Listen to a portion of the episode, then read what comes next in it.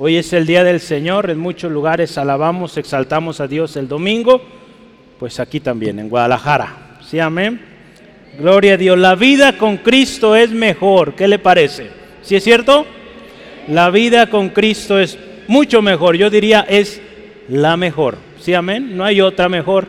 La vida con Cristo es la mejor. Eso vamos a hablar hoy. La vida con Cristo. Hoy es un día muy especial porque si usted no conoce esa vida, hoy la va a conocer. Y al final usted tendrá la oportunidad de orar y decirle, Jesús, yo quiero estar contigo, yo quiero esa vida mejor. Sí, amén, porque la vida con Cristo, créame, es lo mejor. No hay algo más emocionante, más motivante, más esperanzador, ¿verdad? Hoy en día donde se ha perdido la esperanza, no hay otra mayor esperanza que Cristo y la vida con Cristo es lo mejor, hermanos. Yo quiero que leamos juntos ahí la palabra de Dios en Juan capítulo 21. En unos días usted y yo vamos a llegar a este pasaje. El título todavía. Ahí. En unos días vamos a llegar a, este pasaje, nuestra lectura como iglesia. Y créame, será y es de mucha bendición esta historia en particular. Jesús se aparece a sus discípulos por tercera vez. Y sucede esto. Vamos a leerlo. Juan 21 dice, después de esto, Jesús se manifestó otra vez a sus discípulos junto al mar de Tiberias y se manifestó de esta manera. Estaban juntos Simón Pedro, Tomás llamado el Dídimo, Natanael, el de Caná de Galilea, los hijos de Zebedeo y otros dos de sus discípulos. Simón Pedro les dijo, voy a pescar. Ellos le dijeron, vamos nosotros también contigo. Fueron y entraron en una barca y aquella noche no pescaron nada.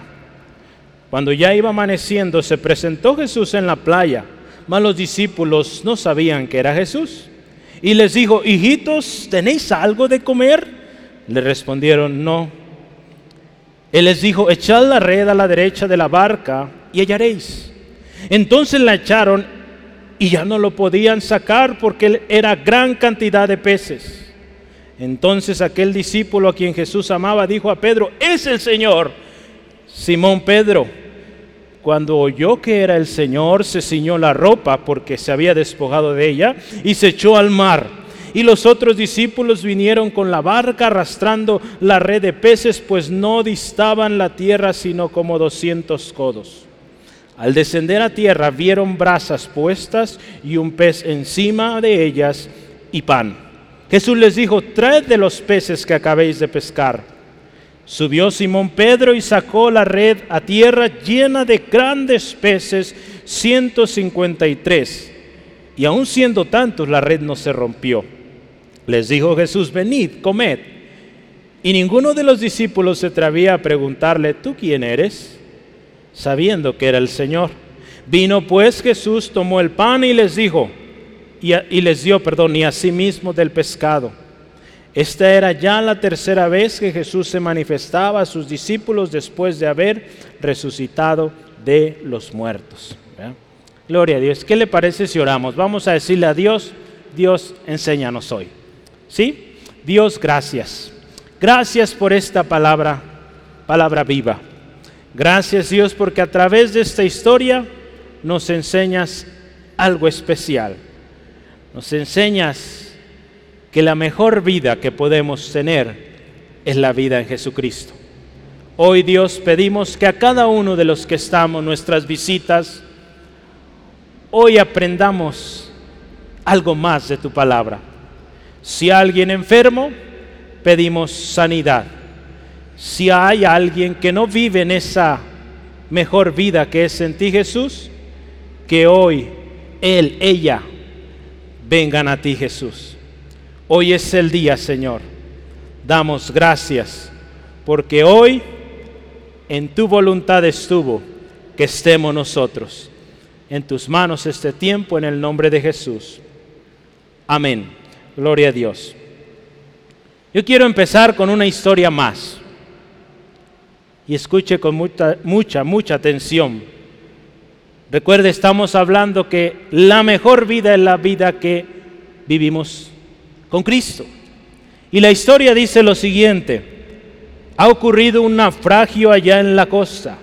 ¿Cuánto le gusta la playa? Pero hoy pusimos la playa ahí de, de fondo. ¿Cuántos quieren irse a la playa ahorita? Con este calor sí da ganas, ¿verdad? De remojarse un rato. Ha ocurrido un naufragio en la costa. Un barco se ha estrellado contra las rocas y se está haciendo pedazos rápidamente. Algunos de los pobres marineros se abrazan del mástil. Han estado colgados allí durante horas. Han sufrido el embate de olas gigantescas y apenas si pueden seguir aguantando. Algunos de los tripulantes ya agotados han caído al mar y los otros que se afarran desesperadamente están casi congelados por el frío. Pero vean, un cohete de luz se ve a la distancia. Saben que ya los vieron. Y después de un rato ven que se acerca un bote salvavidas para rescatarlos. Quizá los valientes salvavidas, remando con todas sus fuerzas, dan un grito de victoria para los pobres náufragos sepan que la ayuda viene. Al acercarse el bote de salvavidas, el capitán exclama, ¡Oh, cuántos hombres son! ¿Cómo podemos hacer con tantos? Recogeremos a todos los que podamos, pero no hay lugar para todos. Ayudan a los náufragos a subir uno tras otro hasta que llenan el bote. En cada lugar que corresponde un hombre hay dos. Y al fin el capitán dice, no se puede más. Ya no podemos recoger a nadie más. Nuestro bote está tan lleno que se hundirá si subimos a uno más. Este es el final para esos hombres pobres que quedaron fuera del, del barco, porque antes de que el heroico bote pueda regresar y hacer otro viaje, seguramente ellos habrán caído en el fondo del mar y todos se habrán ahogado.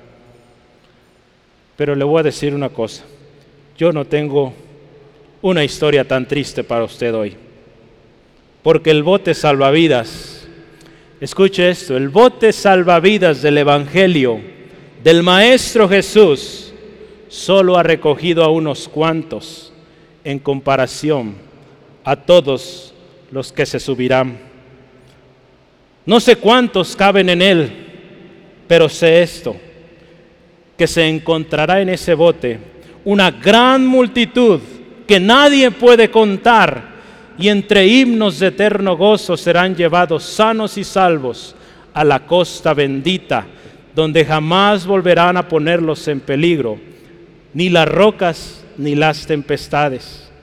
El bote salvavidas todavía no está lleno, todavía hay lugar en él para todos los que quieran confiar en Jesús. Pobre marinero, deja de aferrarte a ese bote que has naufragado contra las rocas. Pobre pecador, deja de aferrarte a tus obras y a tus pecados. Hay lugar para ti en el bote salvavidas del Evangelio y para todos aquellos que pongan bajo el cuidado del gran capitán de la salvación nuestro Señor Jesucristo, Salvador. Hermano, hermana, estas palabras fueron escritas hace más de 100 años y aún hay lugar. Aún hay lugar para usted, hermano, hermana, amigo, amiga, en el bote de la salvación, donde Cristo es el capitán. ¿Está usted ya en ese barco? Si no está, hoy es el día para que usted suba. Hay lugar. Aún hay lugar en Cristo. La vida en Cristo es lo mejor y yo quiero hablarle de esa vida. La vida en Cristo la mejor. Yo quiero comenzar con el primer subtema y es cuando volvemos a lo de antes. Cuando volvemos a lo de antes. La historia de hoy nos llama la atención porque estos hombres, discípulos de Jesús, en una ocasión toman esta decisión, volver a lo de antes. Si usted se fija ahí la historia nos dice que Pedro, Simón Pedro, un hombre de carácter, de influencia, dijo, voy a pescar. ¿Era así dijo eso? Ahora lo acabamos de leer. Voy a pescar. Y consecuente los demás, vamos contigo. ¿Cuántos eran los que fueron con él? ¿Alguien escuchó cuántos eran en número? Revise ahí, vea rápidamente, cuente cuántos jaló Pedro. A ver, vamos a ver. Dice Simón Pedro, Tomás, Natanael, los hijos de Zebedeo, ¿cuántos eran? Eran dos. Allá van cinco. Y otros dos. Entonces, ¿cuántos? Siete. Fíjese, se jaló a siete de once. ¿Cuántos quedaron allá? Cuatro. Porque Judas ya no estaba. Entonces, fíjese, este hombre dice, voy a pescar. Era un hombre de influencia. La palabra de Dios dice que hay poder en nuestras palabras de vida o para vida o para muerte, ¿verdad? Ahí en Proverbios 18, 21. Si usted, hermano, hermana, Dios le ha puesto en un lugar de influencia, quizá usted lo ha notado, que usted dice, vamos acá y todos van allá. En el trabajo a mí me gustaba y, me gusta todavía que, gloria a Dios, he hallado gracia con mis compañeros y cuando les digo, vamos a comer carne, comemos carne. Gloria a Dios, es, es, buena lección. Cuando digo, vamos a la nieve, la mayoría quiere ir a la nieve. Entonces, gracias a Dios, he podido convencerlos. Es bueno, ¿verdad? Cuando usted tiene un poder de influencia para bien, pues gloria al Señor.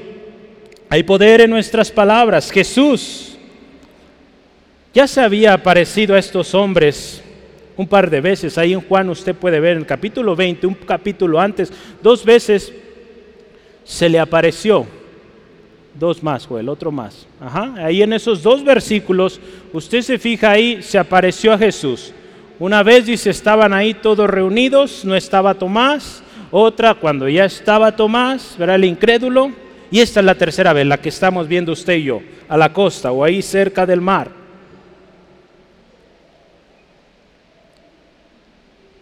Además, fíjese, para este momento de la historia, la historia en la que usted y yo estamos hoy, Acuérdese, Pedro dice voy a pescar, los demás dicen vamos.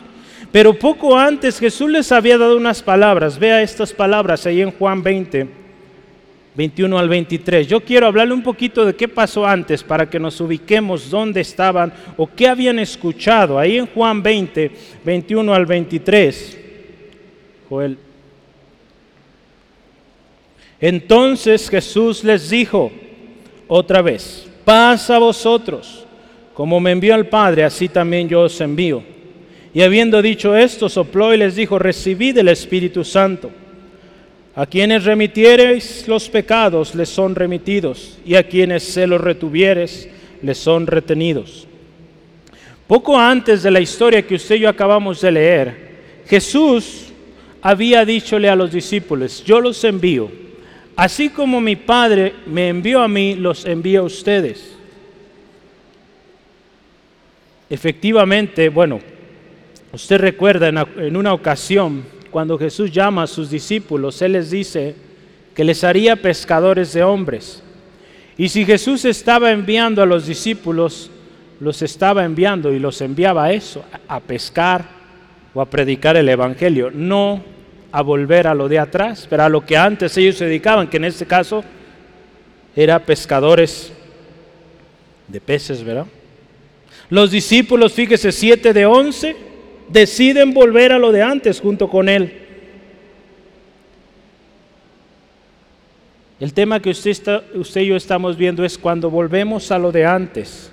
Estos hombres tenían promesas de Jesús, habían servido con Jesús, habían escuchado tremendas enseñanzas de Jesús. En una ocasión Jesús ya los había enviado, un par de ocasiones había enviado a predicar.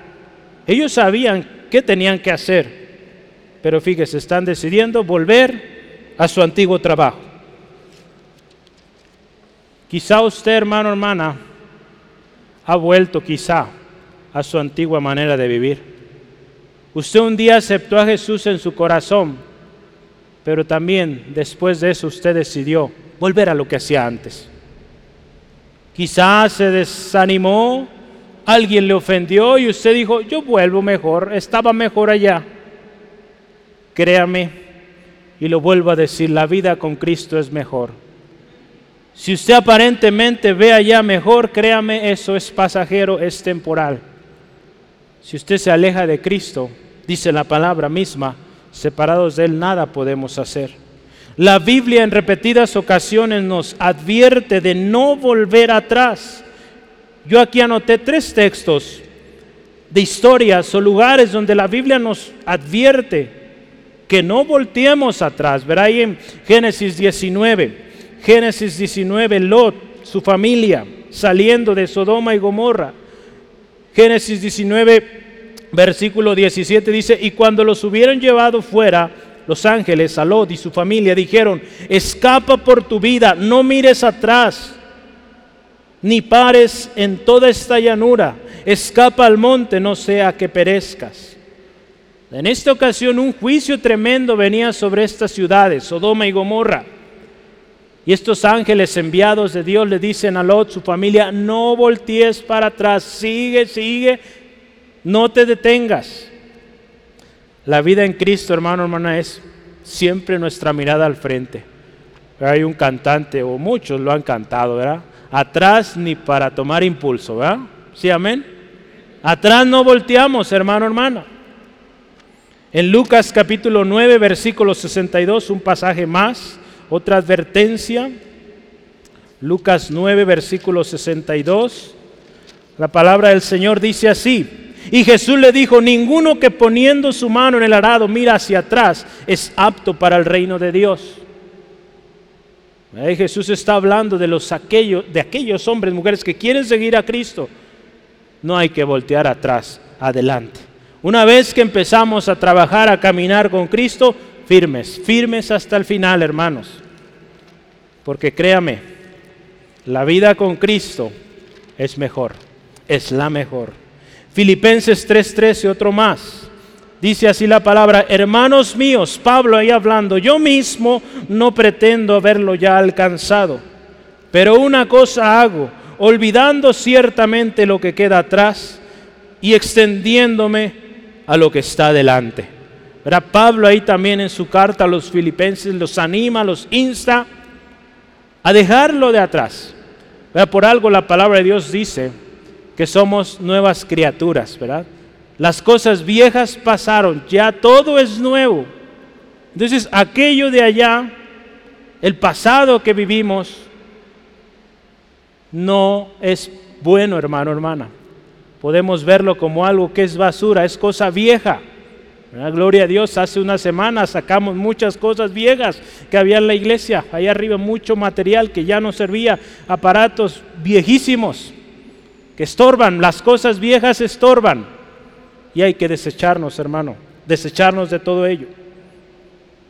Cuando volvemos atrás o volvemos a lo de antes, no pescamos nada. ¿Sí? Aquí en la historia estos hombres volvieron a su oficio anterior y dice, pescaron toda la noche y no pescaron, bueno, pescaron o intentaron pescar, pero no pescaron nada. Quizá una resfriada, pero nada de peces. Se dice que eh, en aquel tiempo y todavía hoy muchos de los pescadores utilizan la noche para pescar, para, para que tempranito en la mañana ellos ya están en la costa listos para que esos peces se vendan, ¿verdad? Se lleven a los mercados y pues todo lo que sucede, ¿verdad? Las ventas. Muy probable ellos dijeron, pues vamos, si agarramos algo, pues vendemos algo y sacamos para el pan. No sé cuál haya sido su pensamiento, pero no pescaron nada. Volver a lo de antes ya no es de nosotros. El resultado es catastrófico. Poco después de que Jesús les da a sus discípulos, en Juan 14 Jesús les da la promesa del Espíritu. Él les va a enviar un consolador, no los va a dejar huérfanos. Y poco después de esa historia, o de esa promesa más bien que Jesús les hace, ahí en Juan 15, 15 Jesús les dice, yo soy la vid, vosotros los pámpanos, el que permanece en mí y yo en él, este lleva mucho fruto. Y ahí termina con esta frase, porque separados de mí, nada podéis hacer. Separados del Señor nada podemos hacer, hermano, hermana. Sin Cristo la vida no tiene sentido, no tiene un orden. Separados de Cristo, separados de su promesa, los discípulos no podían hacer nada. Nosotros no podemos hacer nada sin Cristo. Ya en una ocasión Jesús le había dejado claro a Pedro, a Jacobo y a Juan cuál era su nuevo oficio. Hay una historia y yo quiero que la veamos rápido, Lucas 14, perdón, Lucas 5, 5, yo estoy, Lucas 5, 4 eh, al 11, vamos a leerla rápidamente. Cuando Jesús llama a Pedro, a Jacobo y a Juan, les da estas palabras. Lucas capítulo 5, versículos, yo le puse 4. Vamos a leerlo desde el 4. ¿eh? Dice así la palabra, cuando terminó de hablar, dijo a Simón, boga a mar adentro y echad vuestras redes para pescar. Respondiendo Simón le dijo, Maestro, toda la noche hemos estado trabajando y nada hemos pescado. En otra ocasión también, fíjese, mas en tu palabra echaré la red. Y habiendo echado, encerraron gran cantidad de peces y su red se rompía. Entonces hicieron señas a los compañeros que estaban en la otra barca para que viniesen a ayudarles. Y vinieron y llenaron ambas barcas, de tal manera que se hundían. Viendo esto, Simón Pedro cayó de rodillas ante Jesús diciendo, apártate de mí, Señor, porque soy hombre pecador. Porque por la pesca que habían hecho, el temor se había apoderado de él y de todos los que con él estaban. Y asimismo, fíjese, ahí estaba Jacobo y Juan, hijos de Zebedeo, que eran compañeros de Simón. Pero Jesús dijo a Simón, escuche estas palabras, no temas, desde ahora serás pescador de hombres. Ahí vamos a detenernos. Fíjese, Jesús ya le había dejado claro a Pedro cuál era su nuevo oficio. Su oficio ya no era pescador del mar, o de peces del mar, no. Ahora era pescador de hombres, de almas para Cristo. No tenía por qué volver atrás. No les iba a ir bien aunque estos fueran en la mejor hora, ¿verdad? En la noche, en la mejor temporada, no van a pescar nada. Porque su propósito no era ese, su propósito era pescadores de hombres. En Cristo, hermano, hermana, usted y yo tenemos nueva vida, tenemos nuevos gustos, nuevos objetivos, metas, ya son muy distintos. Pero si insistimos volver atrás, le voy a decir esto, no va a pescar nada. A que aparentemente podamos adquirir todas las riquezas del mundo, se quedará sin paz, sin esperanza, sin la vida eterna que Cristo da. Volver atrás, hermano, hermana, es lo peor que podemos hacer. Volver atrás también, fíjese en estos discípulos, qué sucedió ahí eh, adelantando en los versículos 4 y 5, cuando Jesús los ve a la distancia, le dice, ¿tienen de qué comer? Y dicen, no, no tenemos. Volver atrás significa no tener que comer. Después de una larga noche de trabajo queriendo pescar en el lugar incorrecto, no tenían que comer por la mañana. Hermano, hermana, todo esfuerzo humano por proveer fuera de la voluntad de Dios resultará inútil. No podemos ser verdaderamente prosperados separados del propósito de Dios, de la voluntad de Dios. Jesús, hermano, hermana, de muchas maneras les había explicado a los discípulos que la provisión verdadera venía de Dios, ¿verdad? y cómo como obreros en la obra del Señor, vaya la redundancia, como obreros en la empresa de Dios recibirían su provisión. Sí, amén. Ellos vivieron grandes bendiciones con Cristo. Ahí en Lucas 10, vamos a ver rápidamente cuando Jesús les envía, Lucas 10, versículos 4 al 6, ahí la misión de los 70. Lucas 10, versículo 4 en adelante dice, no llevéis bolsa, ni alforja, ni calzado, y nadie, y a nadie saludéis por el camino. En cualquier casa donde entréis, primeramente decid, paz sea esta casa. Y si hubiera allí algún hijo de paz, vuestra paz reposará sobre él, y si no, se volverá a vosotros. Vamos a seguir leyendo ahí. Versículo 7. Y posad en aquella misma casa, comiendo y bebiendo de lo que os den, porque el obrero, fíjese, es digno de su salario. No os paséis de casa en casa. Jesús ya les había enseñado, ¿verdad? En una de sus, eh, digamos, viajes misioneros, Jesús les había enseñado, va a haber provisión. Ustedes están trabajando para la obra del Señor, para la empresa de Dios. Dios va a poner una familia donde usted pueda, donde ustedes puedan reposar y comer. Con Cristo, hermano, hermana, los discípulos tenían multiplicación. ¿Sí se acuerdan? Ahí en Juan 6, del 1 al 15, no, no lo vamos a leer, pero gusta tomar nota. Ahí la multiplicación de los panes, de los peces. Con Cristo había multiplicación, pero sin Cristo, ¿qué hay? Nada, nada que comer. Si estamos pasando por necesidad, si hoy usted está pasando por una necesidad, primero tiene que venir a Cristo, no a lo de atrás. Y recordar las palabras de Pablo a los filipenses. Mi Dios pues suplirá todo lo que me falte apropie este pasaje para usted. Mi Dios pues suplirá todo lo que me falte conforme a sus riquezas en gloria en Cristo Jesús. Vea esta cláusula en Cristo Jesús, porque la vida en Cristo es lo mejor. Y si estamos en Cristo, nuestro Dios suplirá todo. Filipenses 4:19. La clave aquí entonces es estar en Cristo, no volver atrás. Pedro, estos hombres Volvieron atrás, volvieron al, oficio anterior. ¿Qué pasó? No hallaron nada, no tenían que comer por la mañana.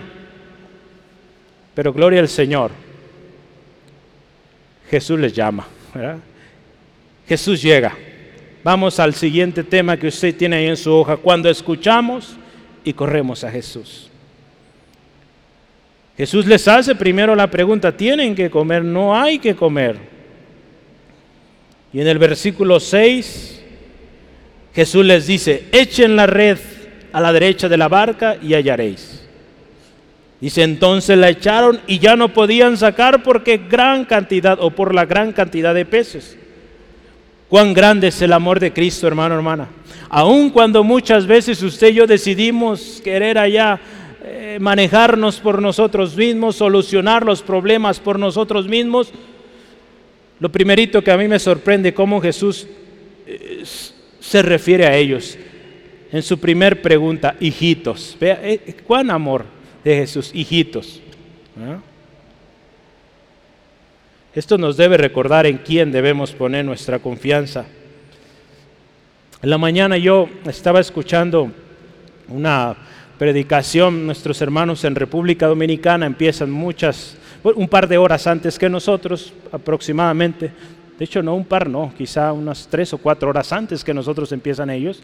Entonces, cuando yo estoy preparándome para venir, está la prédica, el hermano Miguel Núñez está predicando, y hoy él hablaba de algo muy que me captó la atención y es la oración.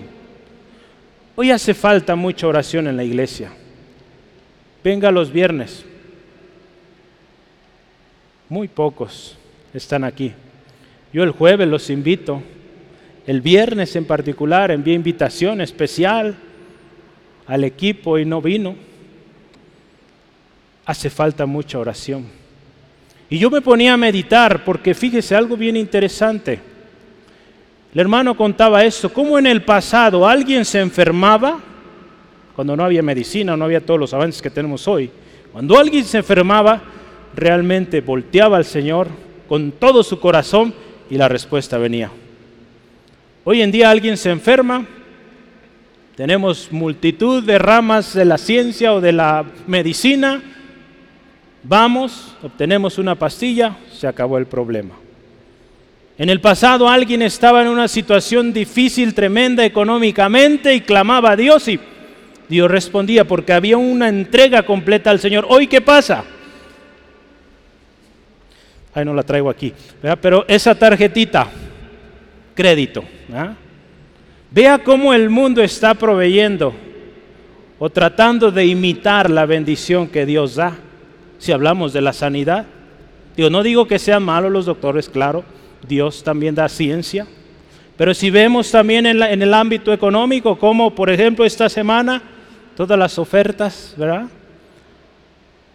El mundo, hermano, hermana, nos ofrece aquello que antes mucha gente clamaba y se entregaba por completo a Dios y Dios respondía. Cada vez nos olvidamos más y más de la oración. Yo me preguntaba en la mañana, ¿será que necesitamos problemas más fuertes para que volteemos al Señor? A veces solo así respondemos, solo así clamamos cuando nos llega fuerte el problema. Nos vino una pandemia y muchos, gloria al Señor, se acercaron al Señor, otros se alejaron. Siguen cómodos en casa. Gloria a Dios, usted no, usted está aquí. Damos gracias a Dios por ello, amén. Pero hermano, hermana, necesitamos orar. Necesitamos acercarnos al Señor, porque acuérdese, separados de Él, nada podemos hacer. Una manera en cómo usted y yo nos acercamos al Señor es orando y espero verle el próximo viernes, 10 de la noche. Aprovecho para dar el anuncio. 10 de la noche aquí le espero. Vamos a orar. Estamos estableciendo como iglesia, empezamos este viernes, vamos a empezar caminatas de oración. Y yo les he platicado algunos, creo que ya lo mencioné. Vamos a inundar esta ciudad de oración. Vamos a recorrer, es el sueño y la oración, toda la ciudad, caminando, orando. Ya empezamos aquí. El viernes caminamos, no yo, no todas las caminé yo, pero 48 cuadras alrededor. Hubo cuatro equipos que salieron, cada equipo caminaba 12 cuadras a estos alrededores, orando y pidiendo al Señor se establezca su reino en esta zona centro. Y vamos a seguir. ¿Se va a unir? ¿Se va a unir? Amén. Entonces prepárese y esté atento a los llamados vamos a empezar a definir la estrategia donde usted vive. Usted puede orar, caminar y bendecir su colonia, bendecir sus barrios, hermano, hermana. ¿Cuánta necesidad hay del Señor en nuestras eh, áreas de trabajo, de casa? ¿Cuánta necesidad hay? Necesitamos orar. Separados del Señor nada podemos hacer. Aquí Jesús les dice a los discípulos, echa la red a la derecha y hallarás. Esta es la instrucción que Jesús les da. Echen la red a la derecha y hallarás. Esta frase me encantó porque saqué muchas reflexiones de esto y voy a poner solo algunas. Echa la red a la derecha y hallarás. Pero Eso dice ahí. En otras palabras, haz las cosas derechas y encontrarás lo que buscas. Hazlo bien y obtendrás lo que buscas. Haz lo correcto y obtendrás buenos resultados. Da prioridad a lo que dice el Señor Jesús y hallarás respuesta. Busca primeramente el reino de Dios y su justicia y todo lo demás será añadido. Mateo 6:33. Ve al recurso correcto, al inagotable. Ve a tu Padre Celestial. Fíjese, en esta breve expresión, ve a la derecha, echa la red y vas a encontrar. Nos enseña mucho. Cuando usted y yo escuchamos a Jesús, obedecemos, vamos a encontrar. ¿Sí, amén? Cuando usted esté desesperado, vaya al recurso correcto ahí en Lucas capítulo 11, versículo 9. Lucas 11, versículo 9 dice, y yo os digo, pedid y se os dará, buscad y hallaréis, llamad y se os abrirá. Porque todo aquel que pide recibe y el que busca halla y el que llama se le abrirá. ¿Qué padre de vosotros si su hijo le pide pan le dará una piedra? ¿O si pescado o le dará en lugar del pescado le dará una serpiente? ¿O si le pide un huevo le dará un escorpión? Pues si vosotros siendo malos sabéis dar buenas dádivas a vuestros hijos, ¿cuánto más nuestro Padre Celestial dará el Espíritu Santo a los que se lo pidan? Fíjese, cuando escuchamos a Jesús, cuando Jesús nos dice, haz lo derecho y vas a encontrar, hay que obedecer, ¿verdad? Hay que obedecer. En el versículo 7, avanzando en nuestro texto, dice ahí, dice entonces aquel discípulo a quien Jesús amaba dijo a Pedro, es el Señor. Fíjese esta expresión, es el Señor. ¿Quién era ese discípulo al que Jesús amaba? ¿Alguien sabe?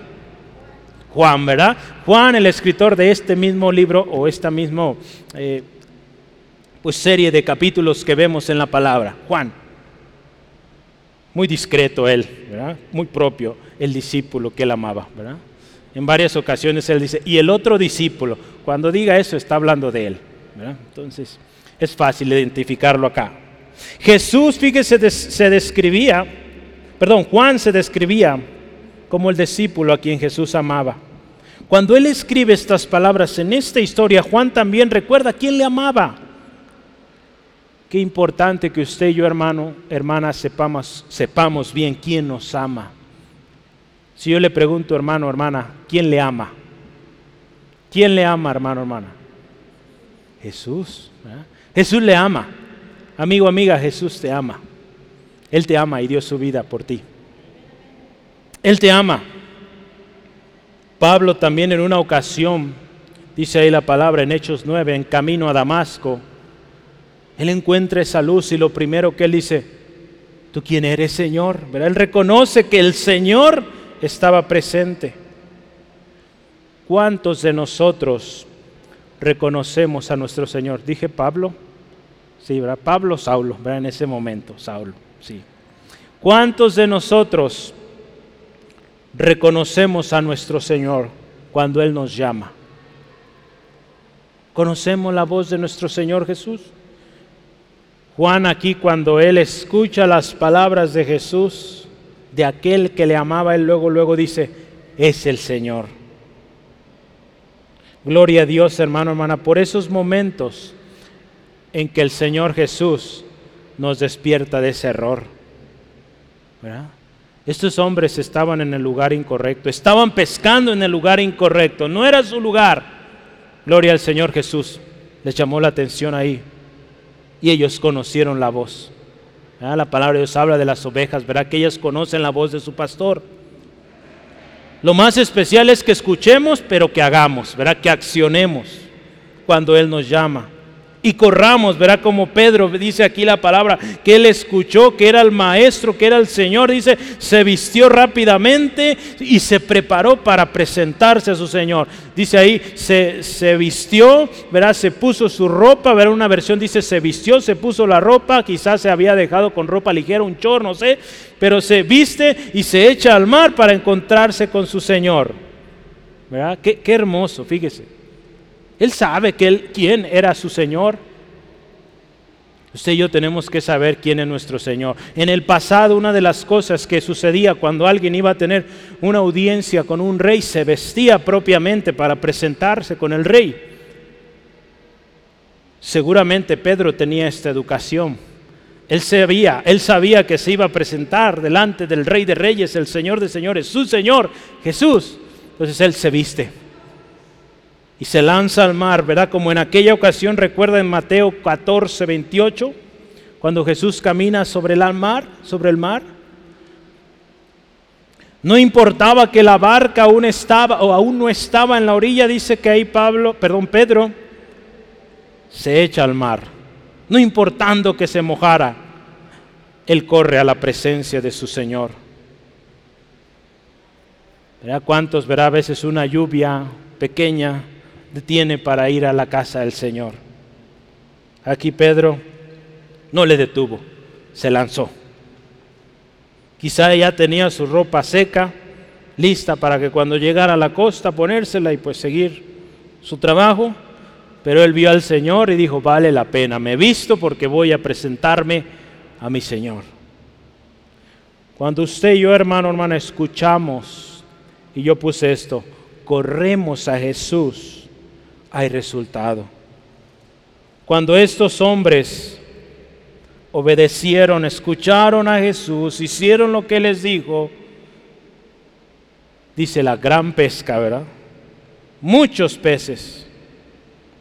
Pero algo bien importante y que yo quiero que veamos ahí, versículo 9 al 11. Vamos a leerlo una vez más. Vea conmigo, por favor.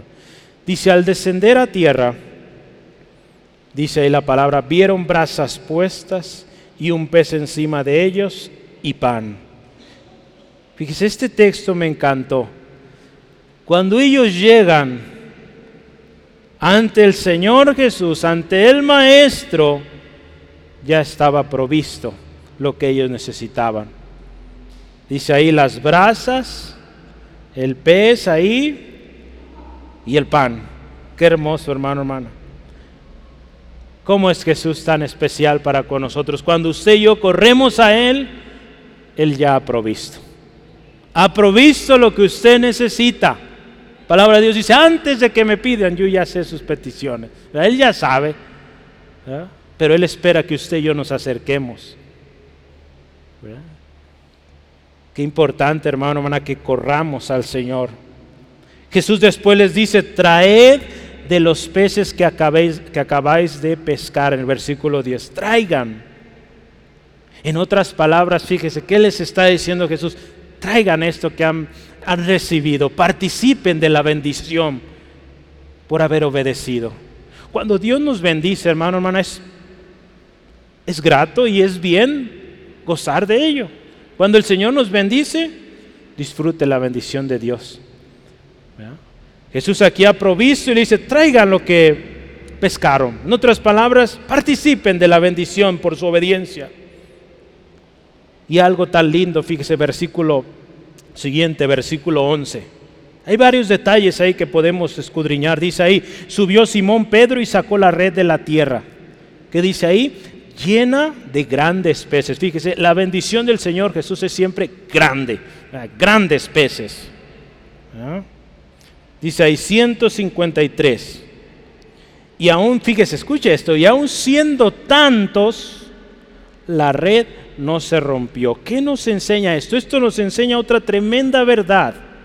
Que cuando Dios da bendición y que vaya, da gran bendición, no la va a perder. No la va a perder. No se va a romper aquello que Dios le dio. Cuando estamos sin Cristo, veíamos hace rato, no vamos a hallar nada, ¿verdad? No vamos a hallar nada. Estamos en Cristo, vamos a recibir mucho y no se va a perder.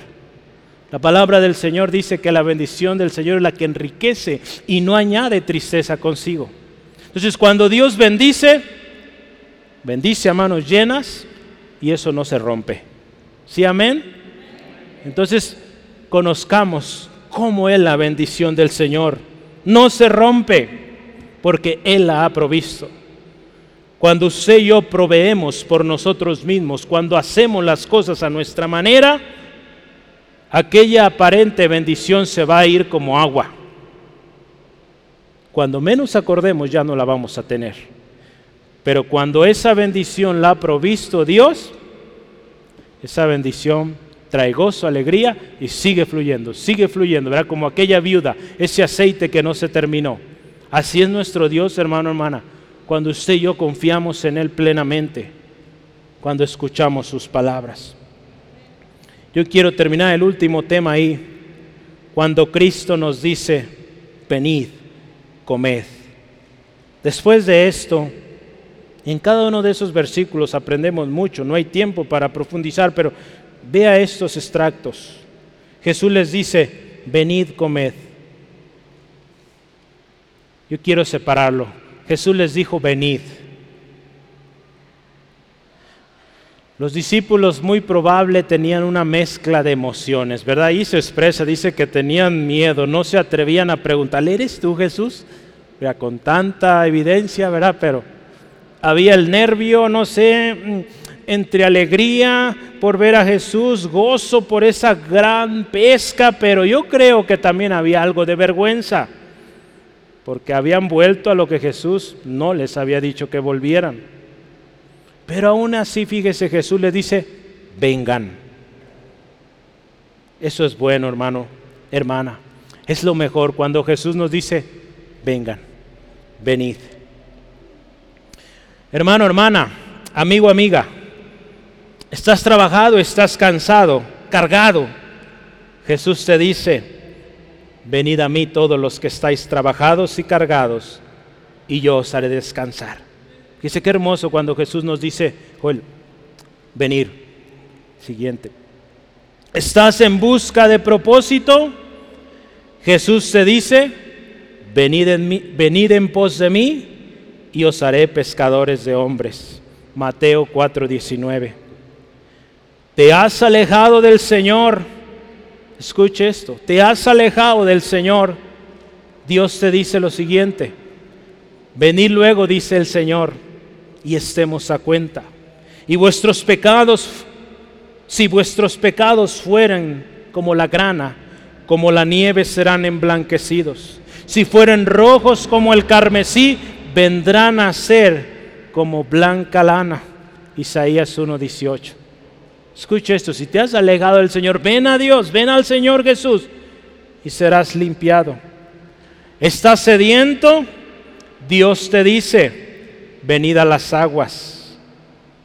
Y a los que no tienen dinero, venid, comprad y comed. Venid comprar sin dinero y sin precio vino y leche. Isaías 55, 1.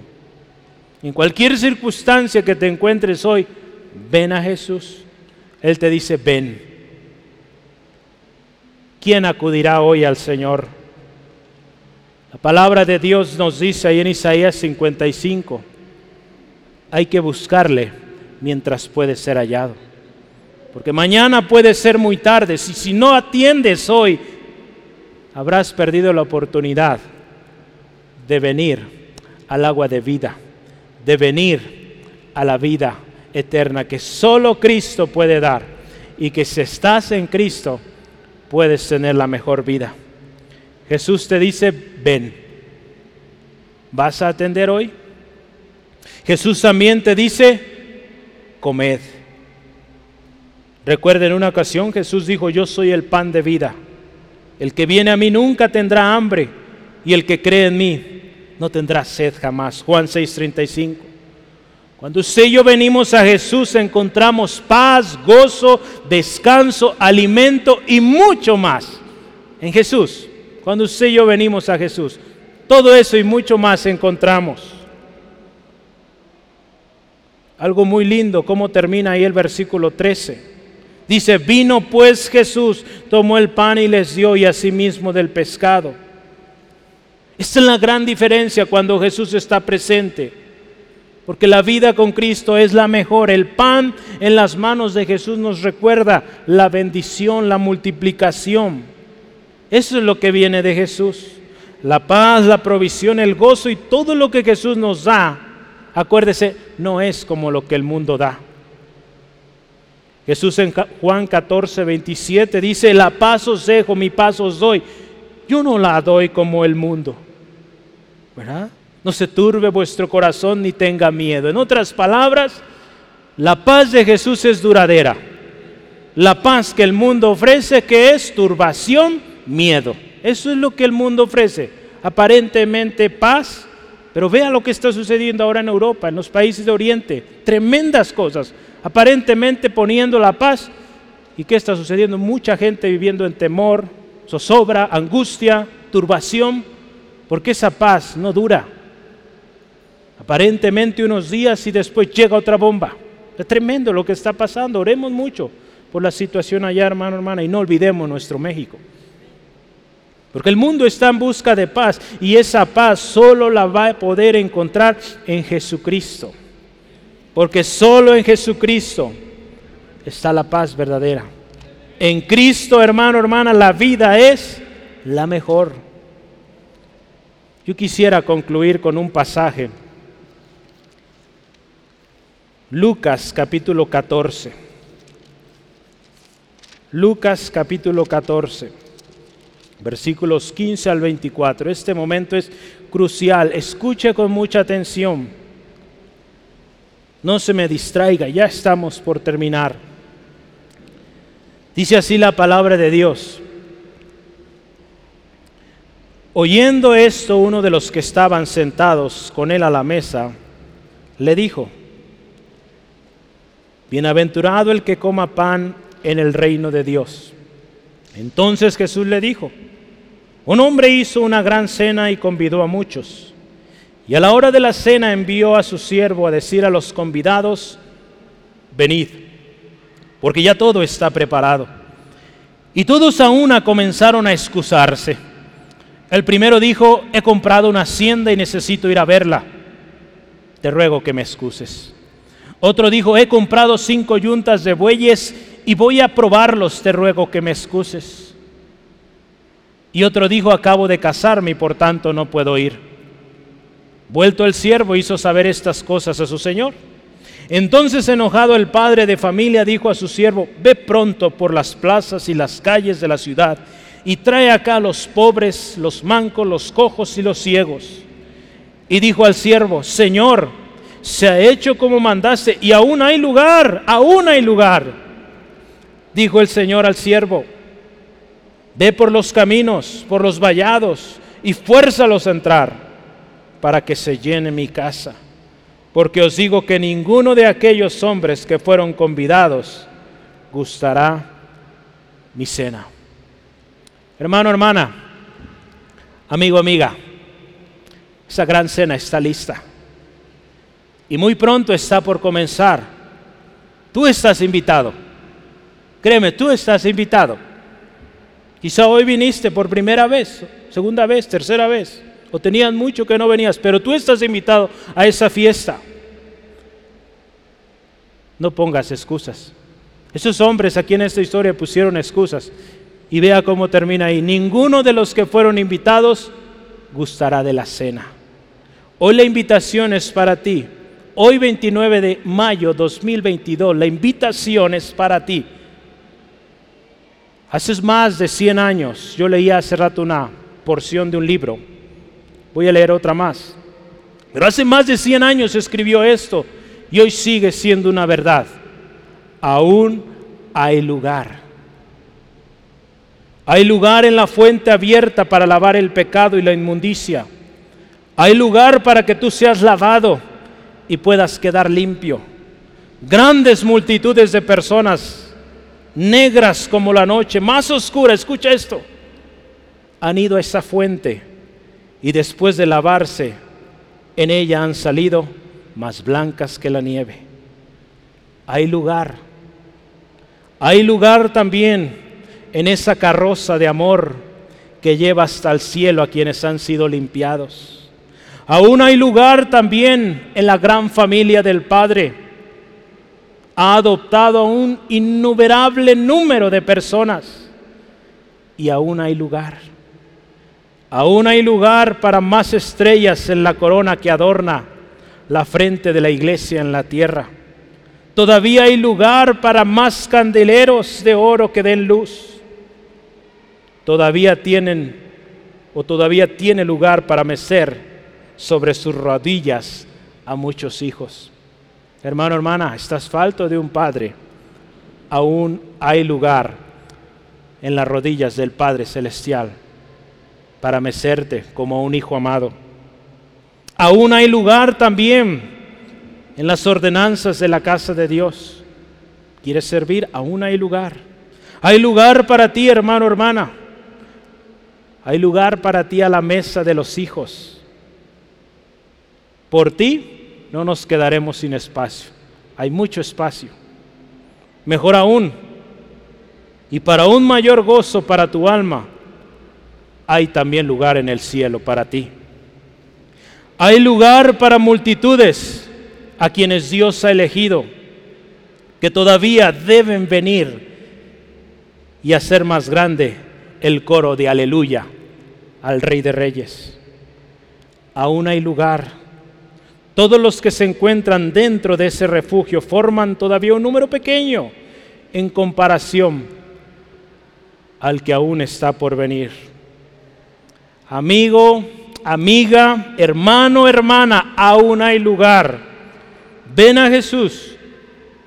Todavía puedes entrar. No te tardes. El Señor te está llamando hoy. Yo lo decía hace un momento, mañana puede ser tarde. Hoy puede ser tu último día, tus últimas horas. La puerta se puede cerrar en cualquier momento. Aún hay lugar. Ven a Jesús. La vida en Cristo es mejor. ¿Sí, amén? ¿Qué le parece si cerramos nuestras hojas, nuestros ojos? Y recuerde eso, aún hay lugar. La vida en Cristo es mucho mejor ahí con sus ojos cerrados, medite un momento y piense lo que hoy hemos leído en su palabra. A través de esta reflexión de aún hay lugar, podemos ver cuán amor el Padre tiene para nosotros. Que aún siendo pecadores, aún estando como leíamos, nuestras vidas negras, sucias por tanta maldad, tanta desobediencia, tanta falta, aún así Él nos dice, aún hay lugar. Eso debe ser motivo de gozo, agradecimiento. Y para ti que te has alejado, que no estás en ese refugio eterno, te digo una vez más, aún hay lugar, aún hay lugar en los brazos del Padre Celestial para ti. Aún hay lugar en esa familia que tú tanto has anhelado, aún hay lugar. Hoy la palabra de Dios es clara para ti, para mí. Hay lugar. La vida con Jesús es la mejor. Y hoy te animo si has vuelto atrás o has querido hacer las cosas a tu manera, siguiendo con tu antigua manera y ves aparente bendición, te voy a decir una cosa. Si no estás en Cristo, si no estás buscando su palabra, si no estás orando, si no estás siendo parte, no estás eh, acudiendo a la iglesia, a la comunidad donde Dios te ha puesto, si no estás así, esa bendición que ves no va a durar. No vas a pescar nada. Porque separado del Señor, separado de la familia de Dios, nada puedes hacer. Por algo el Señor Jesús estableció la iglesia, un cuerpo de redimidos, que te voy a decir, no perfectos, pero sí que amamos al Señor y buscamos cada día ser más y más como Él. Buscamos servir unos a otros. Si esa es tu situación hoy, te has alejado, acuérdate que aún hay lugar, pero necesitas volver, pedir perdón al Señor y volver a Él. Hoy el Señor nos está llamando.